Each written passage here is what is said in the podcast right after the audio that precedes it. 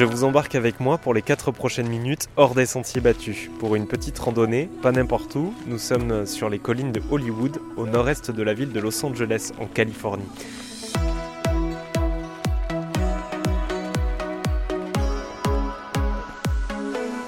Je marche en compagnie d'un petit groupe de Français et d'Élise, elle est guide et organise des visites à pied de Los Angeles.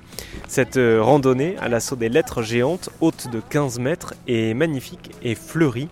Et le point positif, c'est qu'on en apprend aussi beaucoup avec Élise. En fait, il faut savoir que le signe Hollywood, qui a été érigé en 1923, c'était à la base un signe publicitaire. Donc c'était une pub, c'est-à-dire qu'en fait Harry Chandler, c'est le personnage là devant ma, sur ma photo. Harry Chandler, c'est l'éditeur du LA Times de l'époque. Harry Chandler, lui, croit en projet euh, immobilier de grande envergure, de luxe, dans les hills, donc sur les au-dessus du quartier d'Hollywood, dans les, euh, montagnes. Et il, y croit, donc il investit et il installe ce signe pour qu'il se voit de partout. Et euh, l'idée, évidemment, de faire de la promotion pour que les gens puissent venir s'installer euh, donc sur ce nouveau quartier et construire des maisons euh, à flanc de montagne. Donc à la base, c'est assez marrant de se dire que c'était un film finalement qui était une pub. Hein.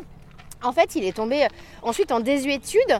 En 1944, l'agent immobilier qui gérait ce terrain juste le signe l'abandonne et en fait le donne à la ville hein, parce qu'il s'en servait plus.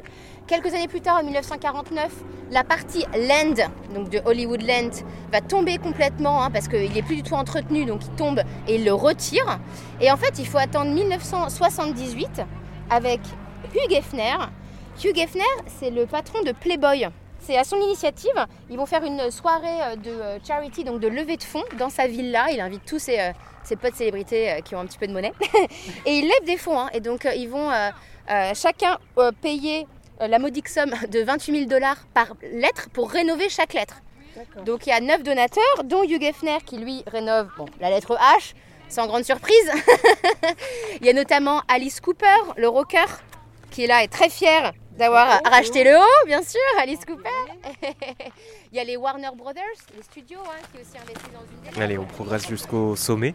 Selon Elise, il faut environ une heure et demie pour grimper euh, jusqu'aux lettres, sachant que cette randonnée est un sentier parmi plusieurs dizaines d'autres qui serpentent à travers les collines de la ville. Regardez là, je trouve qu'on se rend bien compte de la hauteur des lettres, rappelez-vous 15 mètres, une quinzaine de mètres. Impressionnant. On voit bien tout le petit chemin d'ailleurs qu'on a fait déjà.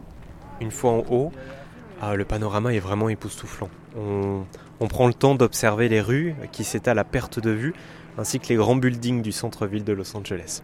On voit aussi euh, Santa Monica et Venice Beach, les deux cités balnéaires de LA. Un petit vent frais pousse même Elise à nous raconter une histoire qui fait peur. Je voulais vous parler de l'histoire de euh, cette starlette un peu déchue de, Hollywood, c'est Peg Entwistle. Elle ressemble à ça. 1932, euh, Peg est toute jeune actrice à Broadway, donc Broadway côté New York et elle veut tenter sa chance à Hollywood. Donc c'est un peu aussi le, côté euh, paillette qui l'attire évidemment. Donc elle débarque euh, à Hollywood, dans les Hollywood Hills. Elle loge chez son oncle qui a une maison ici, pas loin. Et elle passe l'été 1932 euh, à parcourir les, castings. Et, ça marche pas trop. Hein. elle attend le coup de fil, le coup de fil et personne l'appelle. Et donc elle est un peu en dépression, la pauvre. Et un soir de septembre 1932, elle monte, elle monte, elle monte. Et en fait, sur la lettre, une des lettres du Hollywood Sign, elle se jette du haut de la lettre. C'est un peu le côté aussi obscur de, euh, de, tout ce monde un peu de paillettes euh, du cinéma Hollywood. Déjà l'heure de redescendre. Si vous êtes de passage en Californie cet été, n'hésitez pas à contacter Los Angeles Off-Road, l'agence d'Elise, qui propose des visites insolites et privatives de la ville, le tout à pied. Son agence de tourisme se trouve aussi à New York et à Miami. Je vous mets toutes les infos sur rzn.fr.